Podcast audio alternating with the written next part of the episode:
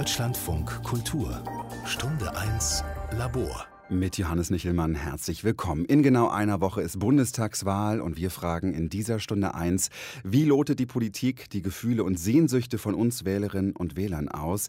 Wir schauen auf ganze 121 Jahre deutsche Geschichte. Bei mir zu Gast ist Ute Frevert. Guten Abend. Guten Abend, Herr Nichelmann.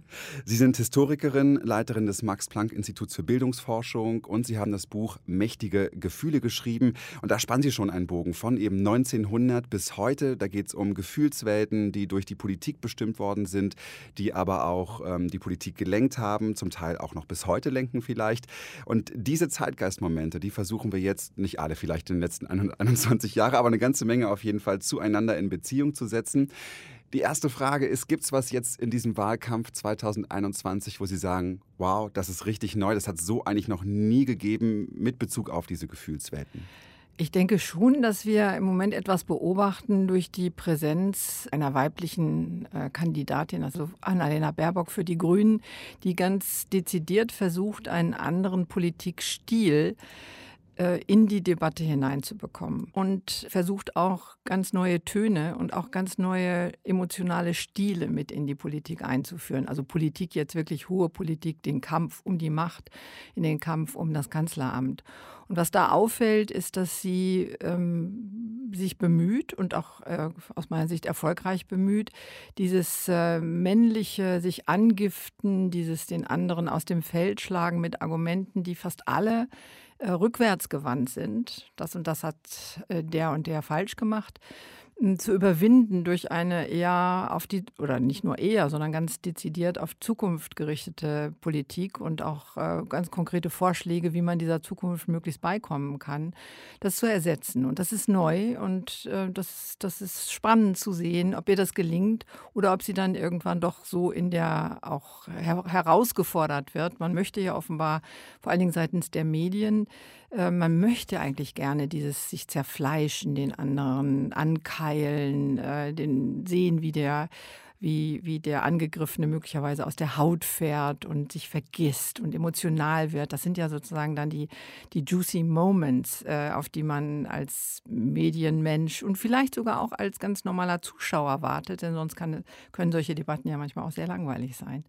Wir hören mal in drei Themen rein, die beim ersten Triell äh, vor einigen Wochen die drei KanzlerkandidatInnen ähm, offensichtlich besonders äh, interessiert haben. Es ist ein Desaster, auch ein Desaster der Bundesregierung, weil seit April war klar, dass die Amerikaner abziehen und wir haben dann in den letzten Tagen diese großen Aktivitäten erlebt. Es muss ein klares Bekenntnis geben zur NATO.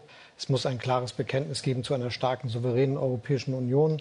Es muss ein klares Bekenntnis geben dazu, dass wir solide mit dem Geld umgehen, wenn ich erlebe, und das nicht nur als Politikerin, sondern auch als Mutter, dass wenn man auf dem Spielplatz ist, man kann das so abzählen, 1, 2, 3, 4, 5, jedes fünfte Kind in unserem Land in Armut lebt, dann kann ich mich nämlich doch nicht einfach hinstellen, wenn ich in der Politik bin und sage, ach ja, das ist jetzt einfach so. Also es geht um Afghanistan, davon hat Armin Laschet zu Beginn gesprochen, dann mehrere Themen gleich, die Olaf Scholz berührt, das Thema Sicherheit auf, auf ganz vielen Ebenen, da kommen wir gleich noch zu.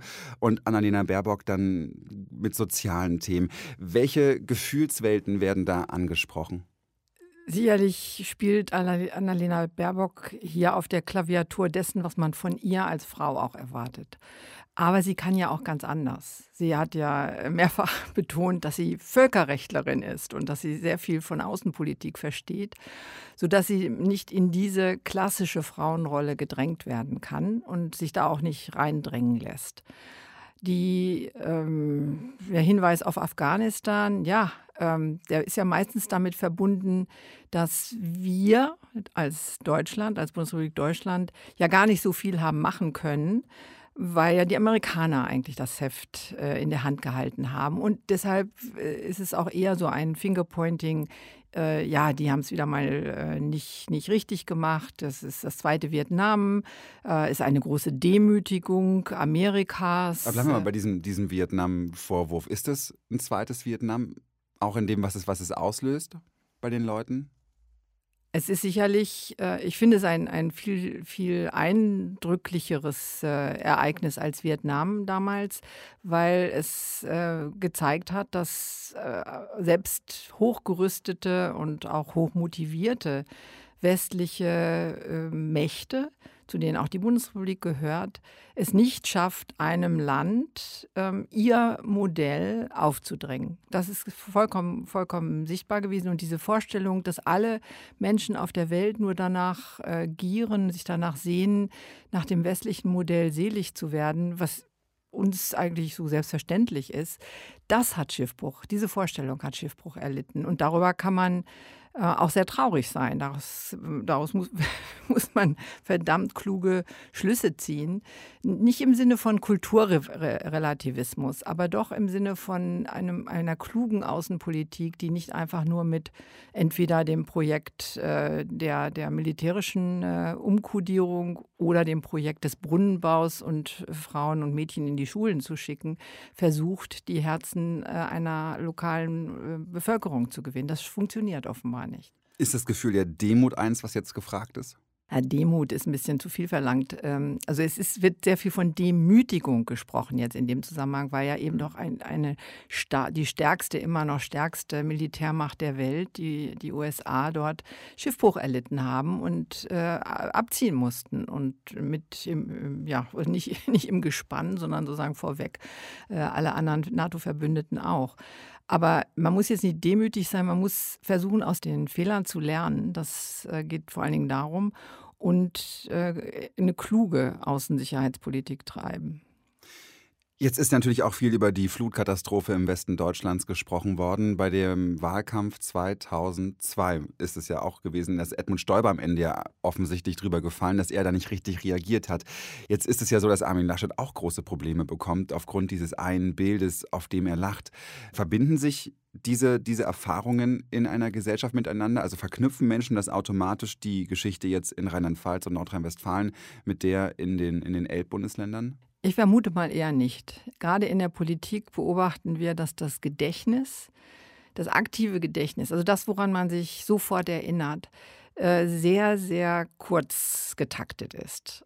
Äh, in der Regel ist, erinnert man das, was, was weiß ich, vielleicht noch vor hm, zwei, drei Jahren passiert ist, aber die, das Gedächtnis geht nicht viel weiter zurück. Es gibt natürlich so ganz paradigmatische äh, Ereignisse, was weiß ich, die Hamburger äh, Überschwemmung, damals Elbhochwasser äh, von, von 1963 und, und Helmut Schmidt sozusagen damals als, ich glaube, Innensenator, der das dann gerichtet hat. Und das erinnert man aber auch deshalb, weil es natürlich in der politischen Kommunikation immer wieder zitiert worden ist und auch dann eben eine Partei wie die SPD ganz bewusst darauf äh, verwiesen hat, um ihren damaligen Kanzler dann auch als Kanzler fähig zu sein. Guck mal, der hat es da gerichtet, der wird es auch weiter richten. Das ist ein starker Mann. Aber wenn, wenn, diese, wenn diese Erinnerung nicht äh, aktiv instrumentell auch genutzt wird, dann äh, ist sie auch verschwunden. Also das soll man sich nicht, äh, soll man sich nicht weismachen, dass wir alle äh, mit Geschichte gesättigt durchs Leben gehen. Dafür ist die Gegenwart viel zu spannend. Da muss man auch was vergessen. Es gibt ja schon Momente, die dann immer wieder ins Gedächtnis gerufen werden, zum Beispiel die Transformation. Und äh, bei einem der letzten TV, Trielle, Triels, was sagt man? TV. Das ist ein neues Wort, können wir alles sagen. Ähm, da hatte, glaube ich, Maybrit Illner war es, die die Klimakrise, die Moderatorin, die Klimakrise verglichen hat mit eben der Transformation 89, 90. Ist das was, also wo Sie sagen würden, das ist ein ähnliches Gefühl, was dann in irgendeiner Form aufgegriffen wird, nämlich das Gefühl der Unsicherheit. Ne? Was passiert mit Arbeitsplätzen, mit äh, Wohlstand, mit, mit all diesen Themen auf, auf ganz vielen verschiedenen Ebenen. Würden Sie das sagen, das ist ein Gefühlsvergleich? Also Unsicherheit ist sicherlich eines der bestimmenden, ähm, ja, äh, emotionalen Grundbefindlichkeiten äh, der heutigen Zeit. Und nicht, äh, nicht zuletzt deshalb, weil wir uns so stark daran gewöhnt haben, dass wir in einer relativen Sicherheit leben. Ich würde schon sagen, dass unsere Generation, oder was heißt unsere Generation, die, Leute, die Menschen, die jetzt äh, bewusst, also als Erwachsene in der Bundesrepublik leben, nicht ähm, eine, ein, mit einem Sicherheitsgefühl und damit natürlich auch einem Bedürfnis, dieses Gefühl auf Dauer zu stellen, aufgewachsen sind wie keine, keine Generation vor uns. Was nicht ausschließt, dass es gerade im Osten äh, der Republik dann eben 1989, 90 dieses kalte Wasser gab und äh, nichts war mehr sicher und nichts war mehr so, wie man, äh, wie man sich daran gewöhnt hatte und man musste alles vollkommen neu lernen und und auch zum Teil eben ja nicht, nicht, sehr, nicht sehr angenehme Dinge lernen. Ähm, aber gerade weil wir uns an diese Sicherheit, die soziale Sicherheit, dass wir ein wahnsinnig äh, engmaschiges Netz haben, durch das eigentlich kaum jemand noch fällt, die Sicherheit ohne Krieg zu leben, auch das äh, ist etwas, was äh, ja was für meinen Großvater äh, nicht existiert hat. Er hatte ganz andere Erfahrungen gemacht. Wann ist der geboren?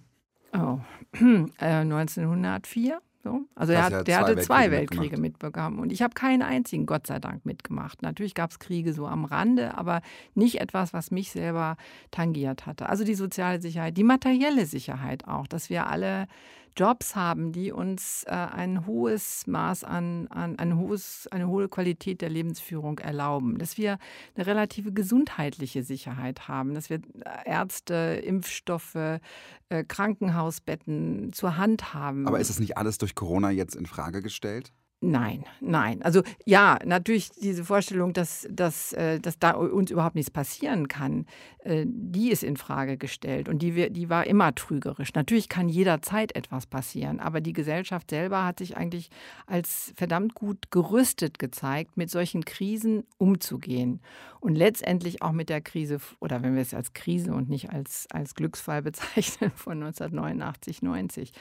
Ähm, und darüber, diese beiden Dinge muss man auseinanderhalten. Also, dass die Welt eine unsichere ist, äh, auch stärker geworden ist, als sie uns, äh, sagen wir mal, in der Bundesrepublik oder auch in der, in der DDR ja ganz ähnlich bis 1989, 90 erschienen ist.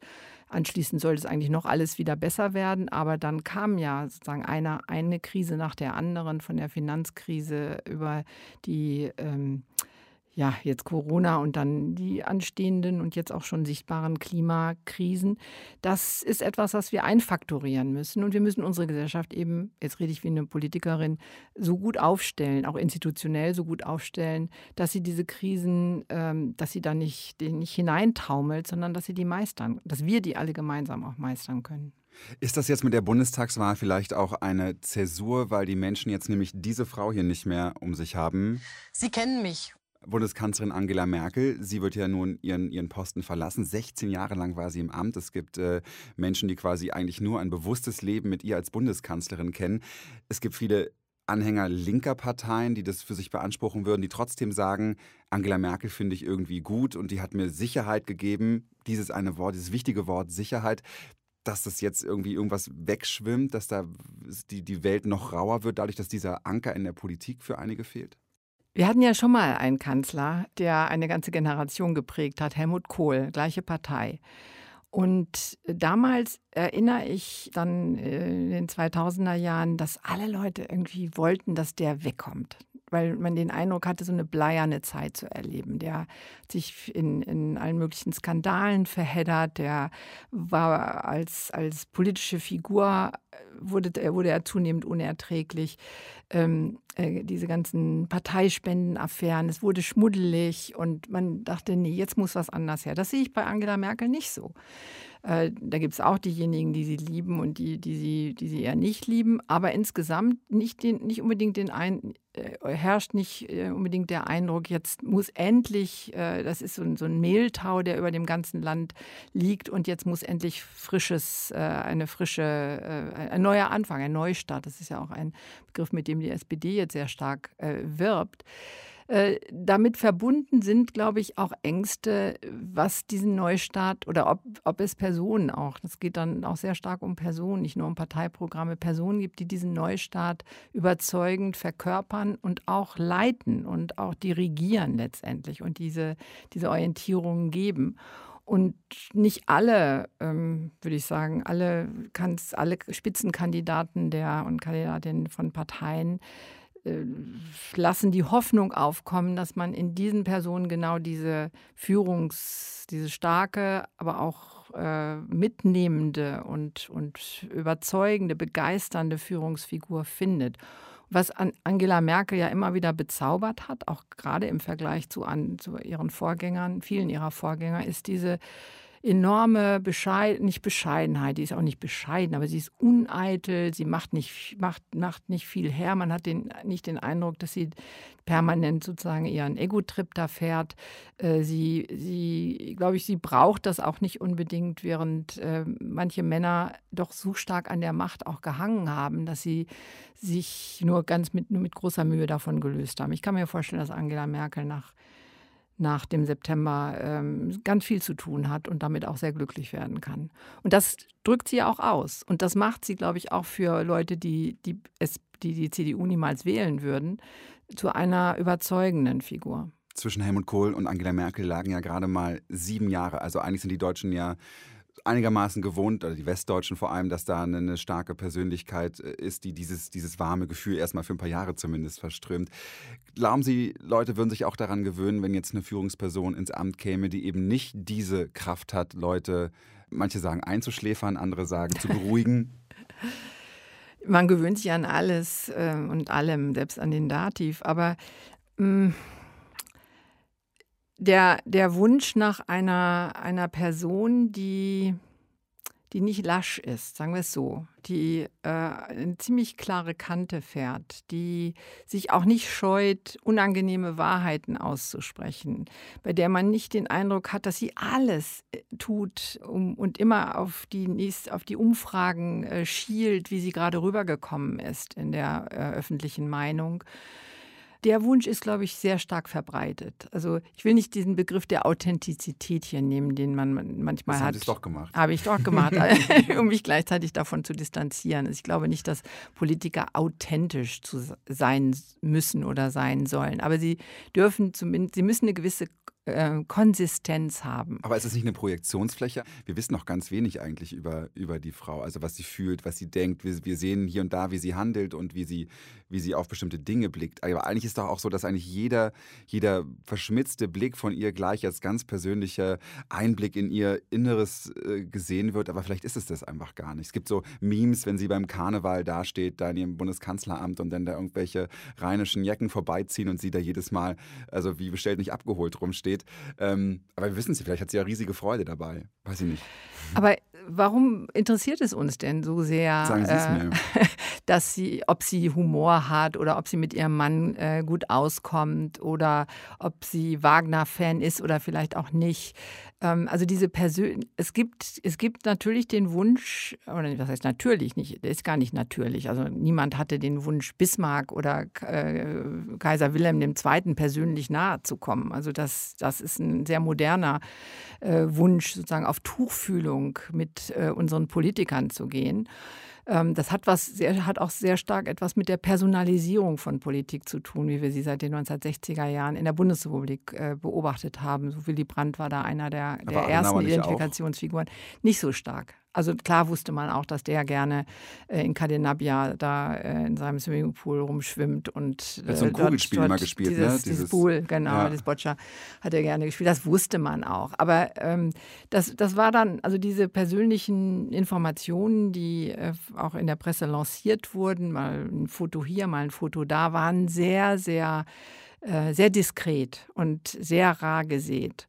Und Politiker tun in der Regel auch gut, ihre, ihr Privatleben möglichst rauszuhalten. Das hat ja Willy Brandt dann, also als, als Privatmann ja auch geschafft. Wenn wir mal Angela Merkel jetzt, welche gelernten Gefühle woher hat sie denn abgeholt in den letzten 16 Jahren? Also was ist das, das historische Erbe, was sie wusste zu, ja, zu benutzen vielleicht, um, um als, als Marke Merkel stark zu bleiben? Sie hat sich sehr stark auf eine ähm, ja, eine sachorientierte Politik bezogen und hat sie versucht auch zu führen. Sie hat sich nicht mit Menschen umgeben, soweit ich das beurteilen kann, die ihr schön reden, sondern sie hat durchaus die Ohren auch aufgesperrt und gehört, was äh, in der Gesellschaft los war, was, was, und zwar nicht nur in Bezug auf Umfragen, sondern auf, auf, Sympathiewerte, die sie bekommen hat, sondern in Bezug auf die, die Sorgen, ja, die klassischen Sorgen und Nöte, die man eben so hat als Bürgerinnen und Bürger. Und sie hat, ähm, sie hat vor allen Dingen von das ist schon wichtig. Sie hat nicht das Gefühl gehabt, wir machen, ähm, wir machen Star Power, wir verwechseln Entertainment mit Politik, wir benehmen uns als Politiker so, dass wir in jeder Fernsehshow auftreten können. Sie war natürlich auch in Talkshows, aber dann doch relativ, relativ selten. Ne? Und äh, hat sich auch rar gemacht dabei und hat dadurch auch den Eindruck vermittelt, ja, sie kümmert sich um das, äh, aber es ist im Wesentlichen ja auch Schreibtischarbeit und, und Durchblicken und Akten fressen und äh, Bescheid wissen und nicht, äh, nicht, nicht, nicht irgendwie drumherum reden um die Sachen.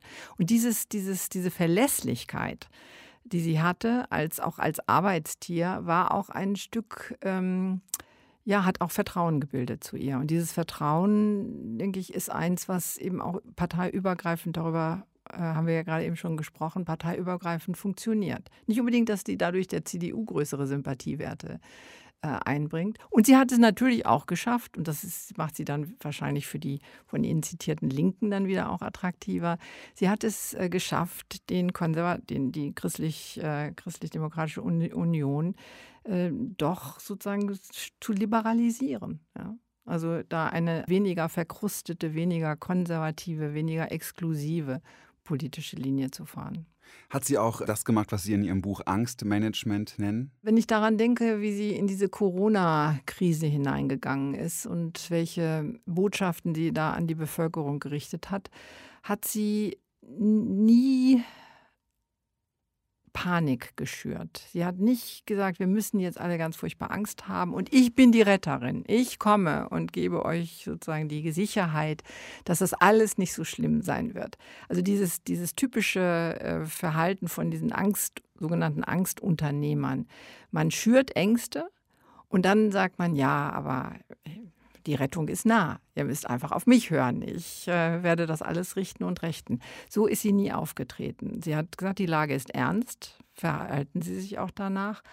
Aber sie hat auch keinen Zweifel daran gelassen, dass man dieser Lage Herr oder Frau werden kann mit den entsprechenden Maßnahmen dieses Wort Angst, das ist ja in der, in der deutschen Gefühlswelt immer eins, dass das oft äh, besprochen wird und, und angesprochen wird. German Angst heißt es dann sogar.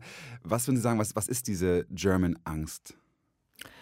Es ist eine Erfindung von konservat meistens konservativen Publizisten aus dem angloamerikanischen Raum, die nach der oder während der äh, ganzen Nachrüstungsdebatte, die ja Anfang der 80er Jahre äh, sehr, sehr äh, intensiv und heftig getobt hat in der Bundesrepublik, gesagt haben, also diese Deutschen, die sind ja gar nicht mehr wiederzuerkennen. Erst äh, äh, überziehen sie ganz Europa mit Krieg und stehen vor Moskau und sind hochgerüstet und hochmotiviert, die ganze Welt zu unterjochen. Keine Angst nirgends. Und auf einmal äh, machen sie sich in die Hose, nur weil da äh, neue äh, Mittelstreckenraketen äh, stationiert werden sollen. Das passt doch eigentlich nicht zusammen. Und da kam dieses, das ist ein sehr provozierendes und sehr polarisierendes Codewort eigentlich. Und interessanterweise hat es in der Bundesrepublik dann die FDP aufgenommen mit diesem mit diesem äh, Spruch, wie hieß er noch? Mut statt Angst, German Mut statt German Angst oder sogar mal so ein Wahlkampfspruch von denen.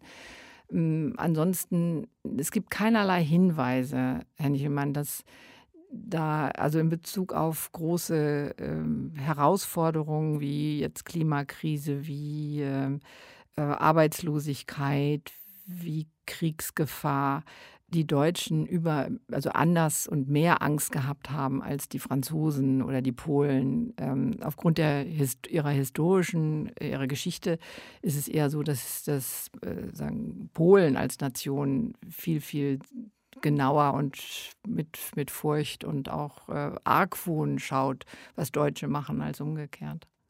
Ist das ein Begriff, der auch, der, der nur für den Westen galt oder wurde der gleichsam auch über die DDR gekippt? Die DDR war für die New York Times, glaube ich, kein richtiger Sparring-Partner. Oh je.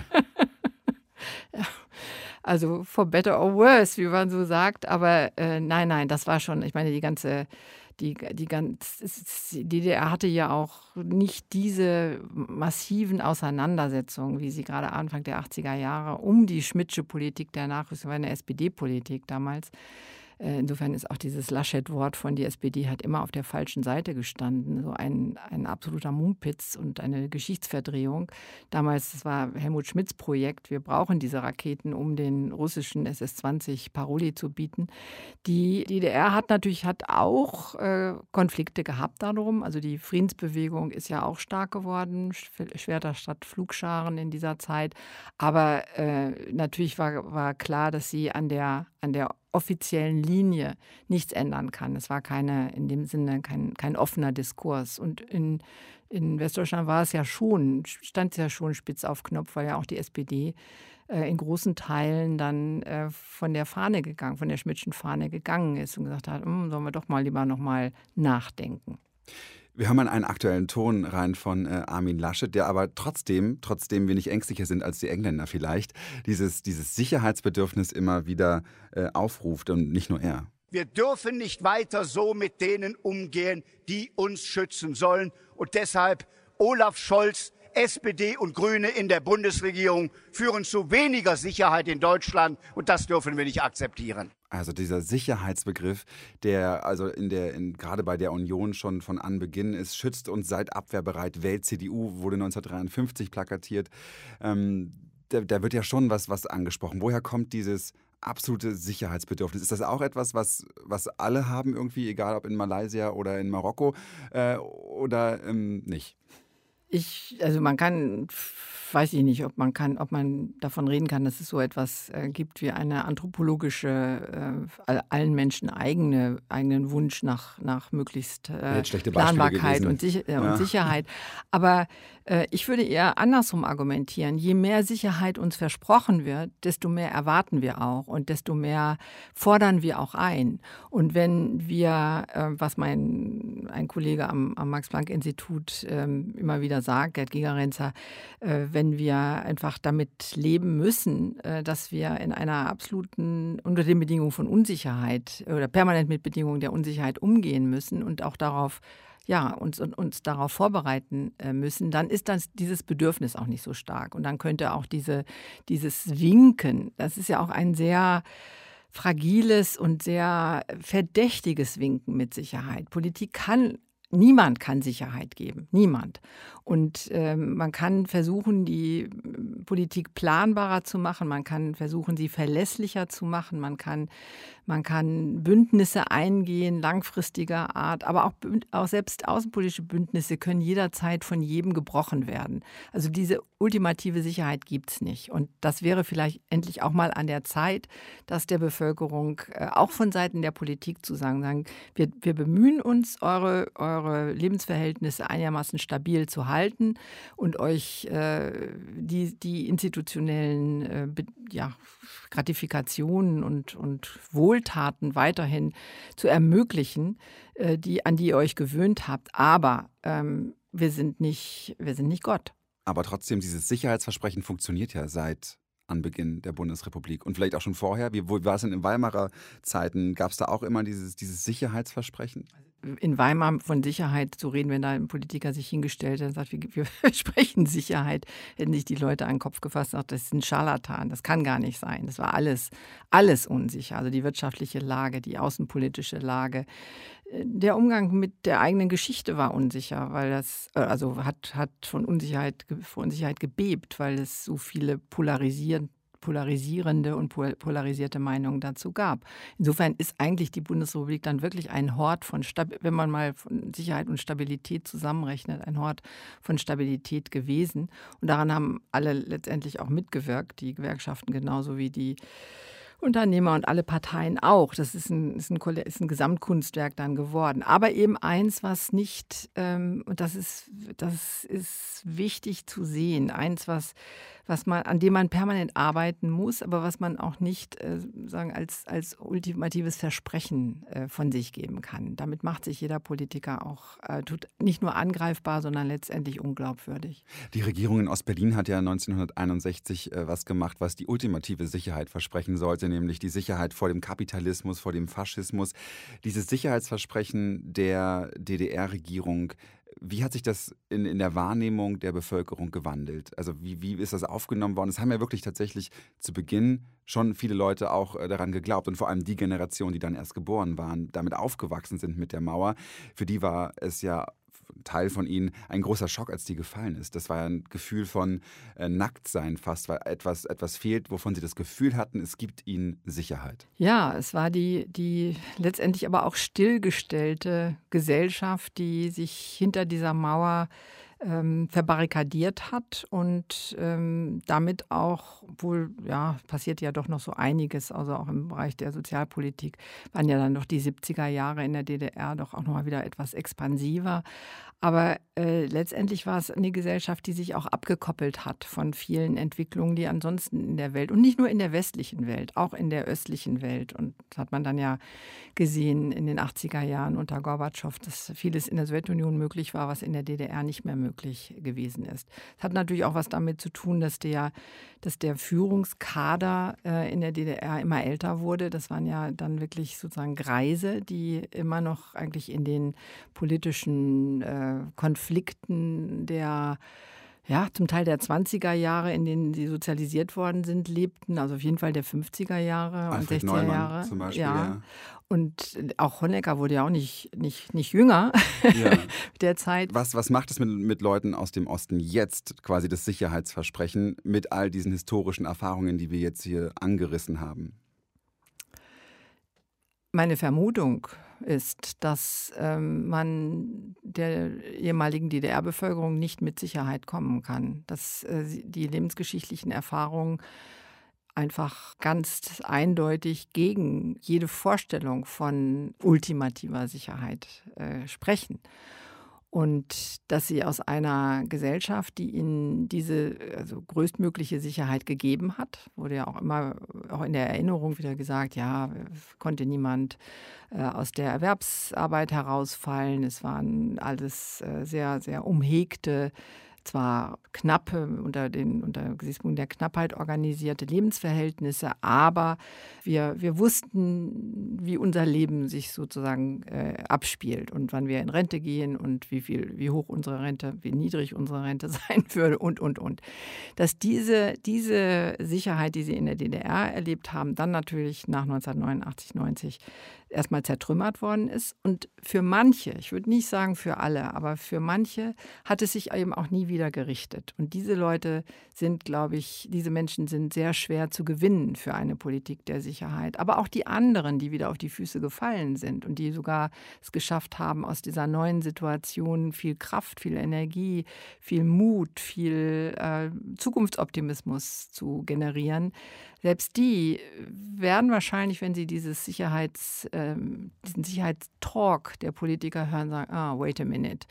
Das kann sich sehr schnell wieder ändern. Und zwar nicht durch jetzt Revolutionen und Umbrüche, ob, Samt, ob Samten oder, oder Leinerne, äh, sondern einfach durch eine Welt, die über die letzten Jahrzehnte doch so geworden ist, dass wie hieß es immer, der Flügelschlag ähm, eines Schmetterlings in, äh, in China. Kann die ganze Welt verändern. Ja, äh, sicht- oder hörbar, spürbar ist äh, zehntausende Kilometer weiter westlich. Heißt das, dass man auch jetzt über 30 Jahre nach der Transformation oder dem Beginn der Transformation eigentlich parallel Wahlkampf machen müsste in beiden Landesteilen noch immer, also andere Gefühle ansprechen müsste? Ja, also es reicht nicht nur ein MDR zu haben, sondern es müssen auch ähm, äh, ostdeutsche Rektoren für äh, Universitäten und nicht nur ostdeutsche Universitäten. Warum? Ja, aber äh, wir hätten auch gerne mal eine, einen, sollten auch mal ein, eine ostdeutsche Rektorin für, was weiß ich, die Universität Wuppertal oder sonst wo äh, haben. Also dass da die, dieser, diese Elitenzirkulation nicht, äh, nicht so funktioniert, also dass sie erstens überhaupt nicht funktioniert und dass sie auch nicht äh, in dem Sinne grenzübergreifend funktioniert, das ist schon ein absolutes Manko. Die Politik verspricht ja nicht nur Sicherheit, sondern sie wirbt vor allen Dingen um Vertrauen. Vertrauen ist, glaube ich, das Wort äh, in Wahlkampfzeiten. Ich habe zwei Wahlwerbespots rausgesucht aus der Bundesrepublik, einen von 1949 von der CDU. Uns bewegt die Verantwortung für unser ganzes Volk, seinen Frieden und seine Freiheit. Wir treiben christliche Politik nicht als Vorspann für politische Interessen, Christliche Politik ist für uns die Umsetzung des Gebotes Liebe deinen Nächsten in die politische Praxis. Das ist eine nüchterne Aufgabe, aber eine Aufgabe, die Verheißung hat. Wir gehen unseren Weg weiter und wissen, dass die Mehrheit des Volkes uns dabei folgt. Deutschland wählt Adenauer. Da ist das Wort Vertrauen nicht gefallen, aber ich fand, es klang nach, nach Vertrauenswerbung. Es klang extrem emotional, liebe deinen Nächsten. Und dann eine nüch das wird eine nüchterne Politik. Also das ist ja interessant, dass einerseits mit, ich kannte diesen Spot nicht, ähm, dass einerseits mit, mit Gefühlen hier Politik gemacht wird. Wir machen keine Interessenpolitik, wir lieben nur. Ja? Wir lieben uns alle. Äh, hat auch noch mal jemand anders gesagt später. Ähm, und gleichzeitig aber gesagt wird, nee, nee, nicht, dass ihr glaubt, dass, dass wir jetzt eine emotionale Politik machen. Äh, wir machen vielleicht eine Politik aus Gefühlen und mit Gefühlen, aber die ist total nüchtern. Die ist sachlich, die ist äh, nicht überschwänglich, die ist nicht so, wie wir das äh, bis 1945 kannten. Also das ist jetzt, das finde ich jetzt wirklich hochinteressant an diesem Spot, den Sie einspielen auch der, der christliche Gedanke, ne, der bei der CDU oder bei der Union immer mal erwähnt wird und in dem C natürlich mit drin steht, aber hier ja ganz bewusst genannt wird. Wäre das heute noch möglich, quasi auf, so, auf dieses Wort christliche Werte zu setzen in der Kommunikation? Nein. In einer Zeit, in der jetzt nur noch äh, die Hälfte der Bevölkerung überhaupt einer christlichen Kirche anhört, angehört, wäre das ähm, nicht integrativ, sondern exklusiv. Das muss man schon sagen. Ich fand es übrigens auch schon 1949 exklusiv. Ich frage mich immer, wie es möglich war damals, aber das ist ein Seitenthema, ähm, so stark diese christliche Orientierung auch schon im Namen dieser Parteien hatten wir ja vorher nicht. Vorher hieß es Zentrum als katholische Partei, da war katholisch gar nicht drin oder christlich auch nicht. Aber auf einmal werden die alle christlich, christlich-soziale Union, christlich-demokratische Union. Was das ausschließt, nämlich das Jüdische, was es ja auch dann äh, aus ganz schlechten Gründen kaum noch gab äh, in der Bundesrepublik, ist offenbar überhaupt nicht reflektiert worden. Also wenn ich das heute höre, denke ich, ja, und gibt es denn nicht mal irgendwie eine Reflexion darauf, wen ihr, wen Christen sozusagen jetzt hier an, den, an, die, an die Wand gestellt haben die ganze Zeit? Ein Spot aus dem Jahr 1987 von einer anderen Partei. Deutschland braucht wieder einen Kanzler, dem man vertrauen kann. Johannes Rau. Seit 1949 gab es noch nie vier Jahre, in denen so viele Menschen ohne Arbeit waren wie seit 1982. Millionen von Menschen haben zu spüren bekommen, was eine Politik der sozialen Kälte bedeutet. Johannes Rau für die SPD angetreten. 87 hat verloren, aber hier ist das Wort Vertrauen gefallen in diesem Spot. Dann ist es das Soziale in der, in der Mitte. Die, die Nationalhymne wird gespielt. Ähm, was wird denn da dann noch, mit, dann noch mit Geigen, ne? Dann noch mit Geigen, ja, Mäule. äh, was, was wird denn da äh, getriggert bei Ihnen, wenn Sie das hören? Oder bei den Leuten Filmen Ja, 1987. auch- Was hat es damals mit Ihnen gemacht? Auch das, äh, ich kann mich auch da nicht äh, aktiv erinnern an diesen Spot. Aber äh, Johannes Rau war natürlich, der kam ja äh, sehr stark aus einer, einer christlichen äh, Tradition auch und ähm, hatte zugleich als Ministerpräsident äh, in Nordrhein-Westfalen auch ein, etwas vorzuweisen. Er kümmert sich, er äh, ist nah an der Bevölkerung, er spricht deren Sprache, er ist nicht, kein abgehobener ähm, Intellektueller er hört zu. Also er, ja, und er ist, und das ist ja auch, kommt ja auch mal, die Politik der Kälte wird da angesprochen, die, von der sich äh, die SPD oder Rau dann speziell absetzt. Also kalt gilt, kalt ist sagen, klassisch Interessenpolitik, egoistische Durchsetzung von Partikularinteressen. Warm ist, alle Leute mitzunehmen, dafür zu sorgen, dass äh, niemand rausfällt, dass äh, ja eine richtige Inklusionspolitik. Dafür, dafür stand er. Aber dieses Vertrauen ist Darum haben sich alle beworben. Also sie finden kaum eine, ein, einen, einen Wahlkampf, in dem nicht dieses, dieses Vertrauenswort als Code richtig benutzt wird.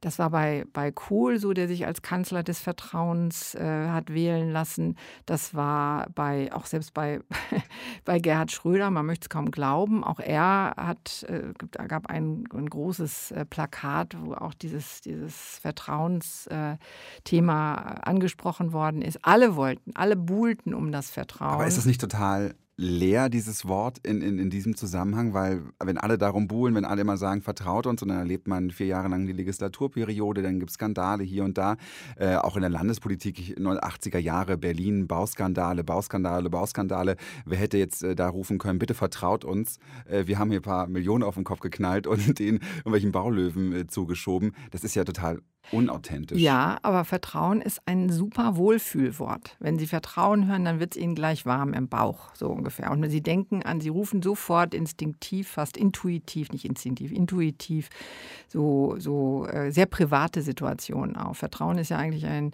ein Gefühl, was zunächst mal in, in menschlichen äh, Primärbeziehungen entsteht zwischen einem neugeborenen Kind und seinen, ich sage jetzt ganz bewusst, Eltern und nicht nur seiner Mutter, ähm, äh, zwischen, zwischen auch Liebespartnern zum Beispiel. Also es ist etwas, was in der Familie sozusagen sein oder auch zwischen guten Freunden seinen Platz hat. Und die Politik kapert gewissermaßen dieses Freundschafts- und Familienwort und übersetzt es in diese politische Sphäre. Und triggert damit äh, diese, diese ganz warmen Gefühle, hier bin ich aufgehoben, hier kann ich sein, da, da, sorgt jemand für mich, der mich auch beschützt. Sicherheit wieder. Ja, auch wieder Sicherheit, der, der mir Schutz bietet vor den Unbilden der Welt. Und äh, das heißt, man muss sich auch dann natürlich als stark beweisen. Das ist äh, also eine, eine, schwache Person kann, kann nicht schützen und einer schwachen Person kann man auch nicht, nicht vertrauen in der Regel, sondern man muss ja etwas von ihr bekommen. Also diese, dieser, diese ganze Semantik, dieser ganze Bedeutungsraum dieses Wortes ist sehr, sehr verheißungsvoll. Und darauf möchte kein Politiker wirklich verzichten. Und deshalb äh, wird auch ganz offensiv damit geworben. Von Helmut Schmidt allerdings stammt ein wunderschöner Satz. Hört mir auf mit Vertrauen. Wer anfängt von Vertrauen zu reden, sollte sofort bei den Bürgern Misstrauen erwecken. Also Vertrauen ist extrem ähm, voraussetzungsvoll äh, man braucht Information, man braucht auch ein gewisses Wissen, man, kein vollständiges Wissen, sonst brauchte man nicht zu vertrauen, dann wüs wüsste man einfach, aber ein gewisses Wissen, eine gewisse Kenntnis der anderen Person, dessen, das, wofür diese Person steht, was sie schon vorher gemacht hat, brauche ich. Und ich kann auch Vertrauen entziehen und das ist ja eben auch in die Demokratie eingebaut alle vier Jahre werden wir und jetzt wieder gefragt, wem wir unser Vertrauen, sagen wir mal ein ganz dünnes Vertrauen, nicht das dicke Vertrauen in der Familie oder unter Freunden, dieses dünne Vertrauen für vier Jahre geben. Und nach vier Jahren wird das neu austariert, da wird neu entschieden. Und insofern ist das, äh, ist es ein, ein, ein Spiel auch mit Vertrauen. Und ähm, zugleich, und das ist, das macht dieses Vertrauenswort einfach so unwiderstehlich. Es, es kommt eben in verschiedenen Bedeutungsschichten daher. Man kann es so lesen, man kann es so lesen. Und äh, es gibt einfach, äh, es gibt in der Regel doch Good Vibrations. Mir fällt gerade ein. Sie kennen mich was Sie vorhin schon gehört haben, das ist ja genau das eigentlich. Ja. Ne? Sie kennen mich, heißt, Sie vertrauen mir, ich vertraue Ihnen, wir sind ein gutes Team, weiter geht's. Sie können mir auch vertrauen, denn Sie wissen ja, was ich bis jetzt geleistet habe. Ich bin ja keine, äh, keine, keine unbeschriebene, kein unbeschriebenes Blatt, sondern ich habe eine Leistungsbilanz vorzu, vorzuweisen und kann die auch nicht äh, beschönigen. Die kann man, äh, wird, die kann man nachlesen sozusagen oder nachschauen. Insofern ist das klar, das ist auch eine Vertrauenswerbung, obwohl ich das sehr interessant fand, ich weiß nicht mehr, welches Jahr das war, als Angela Merkel eben nicht, eben nicht mit, dieser Vertra mit dem Vertrauenswort für sich ähm, geworben hat, Wahlwerbung gemacht hat, sondern kurz dann vor der Wahl, dann kleben die ja nochmal irgendwie so Sachen drauf auf die Plakate, äh, mit dem Begriff Zuversicht. Und das ist was anderes als Vertrauen. Das ist nämlich auch, äh, das ist nicht Zuversicht zu sagen, ich, ich habe Zuversicht, dass du das gut machen wirst, sondern eigentlich eher mit so einem Gefühl von Optimismus. Es wird schon gut werden. Also das, was die italienischen Kinder in der Corona-Zeit äh, an die Fenster ge geschrieben haben, es wird alles gut. Das ist Zuversicht. Es gibt ja bei Angela Merkel auch, auch viele Sachen, die, die sehr umstritten waren aus verschiedenen Richtungen. Äh, eine Sache habe ich mir überlegt, die ist eigentlich fast vergessen worden. Für mich ist die Ehe im Grundgesetz die Ehe von Mann und Frau. Und deshalb habe ich heute auch diesem Gesetzentwurf nicht zugestimmt Das war im äh, Sommer 2017, kurz vor ähm, Ende der, der Legislaturperiode im Bundestag, letzte Lesungswoche dort. Und Angela Merkel hat äh, dann zur Abstimmung gerufen, eben zur Gewissensfrage für die Ehe für alle, die vorher noch Homo-Ehe genannt wird. Dann hat man festgestellt, vielleicht kein guter Begriff. Ehe für alle hieß es ab dann. Und sie hat äh, am Ende doch gesagt, dass sie dagegen gestimmt hat. Damit hat sie ja auch nochmal sehr stark in das, in das Liebesleben ihrer Bürger, also in eines der, der größten Gefühle, das Menschen haben können, nämlich sich zu lieben, eingegriffen. Wir haben ja eigentlich immer schon äh, eine, eine stark, einen, einen ganz massiven Drang verschiedener Institutionen gehabt, dieses intime Verhältnis zwischen zwei Menschen äh, zu regeln. Das ist, die Kirche hat es gemacht, traditionell. Der Staat hat es gemacht, indem er Ehegesetze, wer darf überhaupt wen heiraten, was bedeutet eine Heirat. Ähm, seit äh, bismarckschen Zeiten äh, müssen wir das sozusagen im Personenstandsregister der Standesämter ähm, festlegen lassen, was für, für Rechte und Pflichten folgen daraus. Es ist alles staatlich geregelt. Und äh, ähm, dieser, dieser Schritt, diese Ehe für alle zu erlauben, ist ein, ein, ein, vielleicht ein bisschen Bescheidenheit des Staates, sich da aus dieser Regelungswut ähm, ein bisschen zurückzuziehen. Aber auch großer Druck. Ich erinnere mich, damals waren es, glaube ich, so um die 80 Prozent der Deutschen, die gesagt haben, dass sie kein Verständnis dafür haben, dass es diese Einrichtung in der Eheschließung nicht gibt. Eben. Also die Gesellschaft öffnet sich und der Staat reagiert darauf. Ähm, das ist nicht immer so. Ich finde es immer auch interessant, dass es manchmal so ähm, zum Beispiel Justizreformen gibt, auch im Ehe- und Familienrecht, die viel progressiver sind als die Gesellschaft selber. Also wenn Sie daran denken, dass wir ein Namensrecht zum Beispiel haben seit vielen Jahrzehnten, äh, nach der, nach der, nachdem äh, die Ehepartner ihren Familiennamen frei wählen können. Und wenn Sie mal durchzählen, wie viele Frauen äh, darauf bestehen, ihren Namen als Familiennamen zu tragen, nicht nur ihren Namen zu behalten, sondern den auch als Familiennamen durchzusetzen, dann ist das minimal. Das ist nach wie vor so, dass der, der Name des Mannes in der Regel der Familienname sein wird, die Kinder also nach ihm dann heißen werden.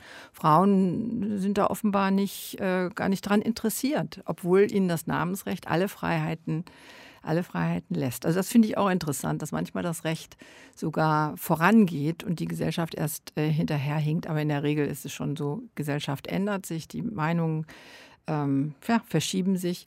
Und es ist gut dann, wenn der Staat, wenn die Politik darauf reagiert und sagt, wir ziehen uns wenigstens ein bisschen raus. Ist der Begriff Liebe einer, der in modernen Wahlkämpfen noch Platz hätte? Wir haben eben gehört, die Nächstenliebe äh, und das Christentum in diesem Spot von 1949 hat eine Rolle gespielt. 2017 war ja die Geschichte auch, dass die SPD eigentlich Wahlkampf machen wollte mit der Ehe für alle. Und dann hat halt die CDU äh, gesagt, Edgy Badge, äh, wir nehmen das hier mal komplett raus und, und machen einfach alles möglich, was sich alle Leute vorstellen. Es gibt jetzt eigentlich noch einen Punkt, wo, die, wo Politik und Liebe in irgendeiner Form zusammenkommen können. Wenn wir den Blick äh, über unsere Grenzen hinausrichten, jederzeit. Schauen Sie nach Amerika, wo der Begriff des Patriotismus ähm, einen sehr, sehr hellen Klang hat. Übrigens nicht nur bei Trumpisten, aber da äh, Trump hat ja jetzt nochmal gesagt, das seien alles Patrioten gewesen, also Menschen, die ihr Land lieben ähm, ihr Vaterland lieben, die sich dort äh, zum Kapitol begeben haben am 6. Januar diesen Jahres.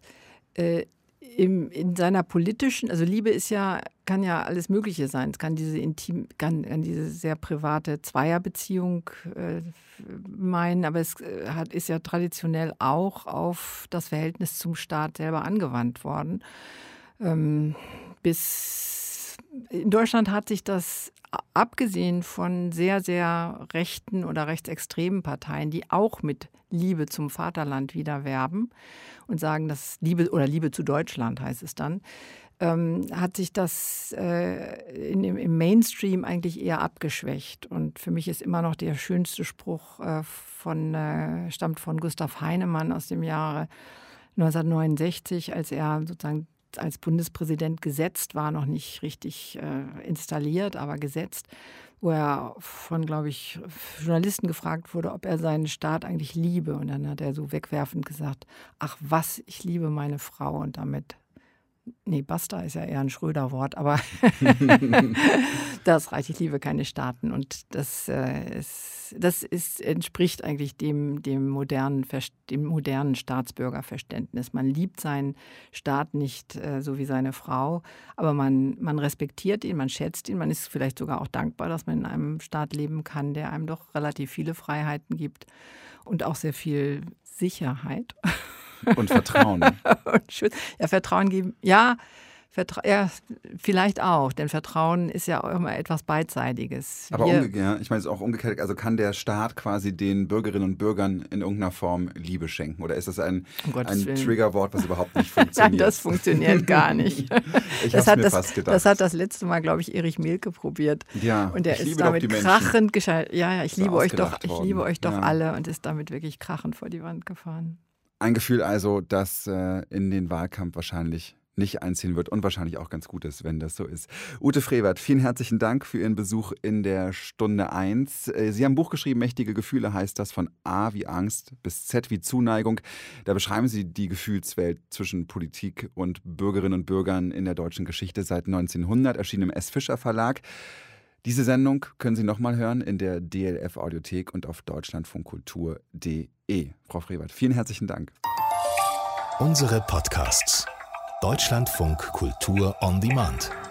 Abonnieren Sie unter deutschlandfunkkultur.de slash podcast. Außerdem finden Sie uns bei iTunes und Spotify.